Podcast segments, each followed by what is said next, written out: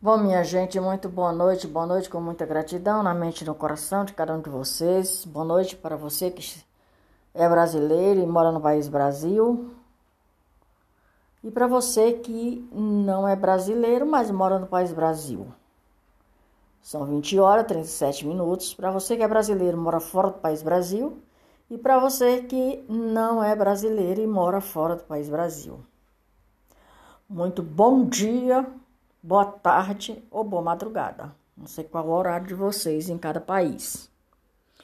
E eu vou dar continuidade e resgate à história do cantor Roberto Carlos. É, eu falei desde 1961, Roberto Carlos conseguiu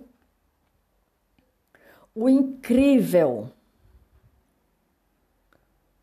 fascinante e maravilhoso lançar um disco inédito por ano, ou seja, todo ano de interrupto. Apenas em 1999, por causa da morte da esposa, ele parou. Mas como ele tinha um contrato e tem contratos ainda, não sei, com a, com a Globo, continua valendo, eu acho, não tenho certeza, vou pesquisar, posso dar uma pesquisada, mas nos momentos finais do ano é o mais provável ele fazer o lançamento dos novos discos e por aí vai. Bom, Roberto Carlos se tornou um campeão de vendas em 1994. É, botou a marca de 70 milhões, chegou na marca, bateu a marca de 70 milhões de shows em centenas de cidades no Brasil e no exterior. Seus fãs clube e seu fã clube é um dos maiores de todo o mundo.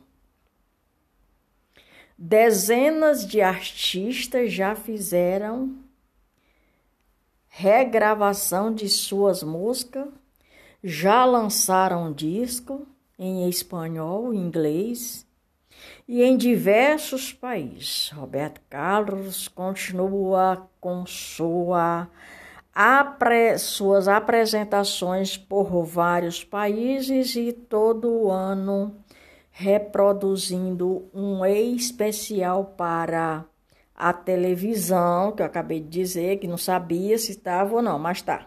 Aqui está tá escrito que vai ao ar na semana do Natal.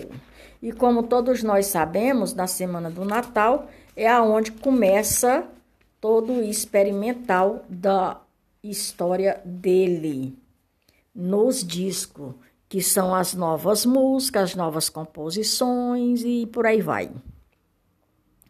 E em setembro de 2021, o rei Roberto Carlos Braga, vai que ele é, se apresentou em Jerusalém com o projeto Emoções em Jerusalém, onde fez um show e gravou cenas para especial do final do ano.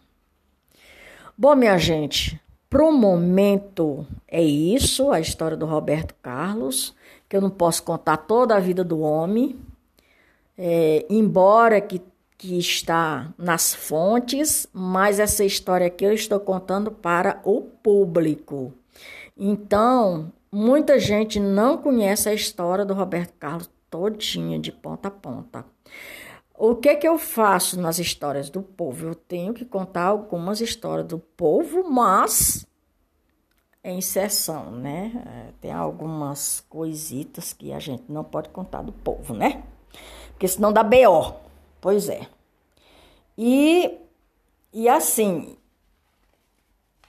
como aqui chegou essa história, eu sou estou muito grata pela companhia de cada um de vocês. Por hoje é só, Maria de Fátima Braga da Silva Moura, oficial, Brasília, 9 de junho de 2022. O número do meu podcast é o 39, com 258 episódios e 980 reproduções. Bom, pois é, por hoje é só. Eu vou, mais volto, até mais ver. Tenha uma boa noite, com muita gratidão na mente e no coração de cada um de vocês.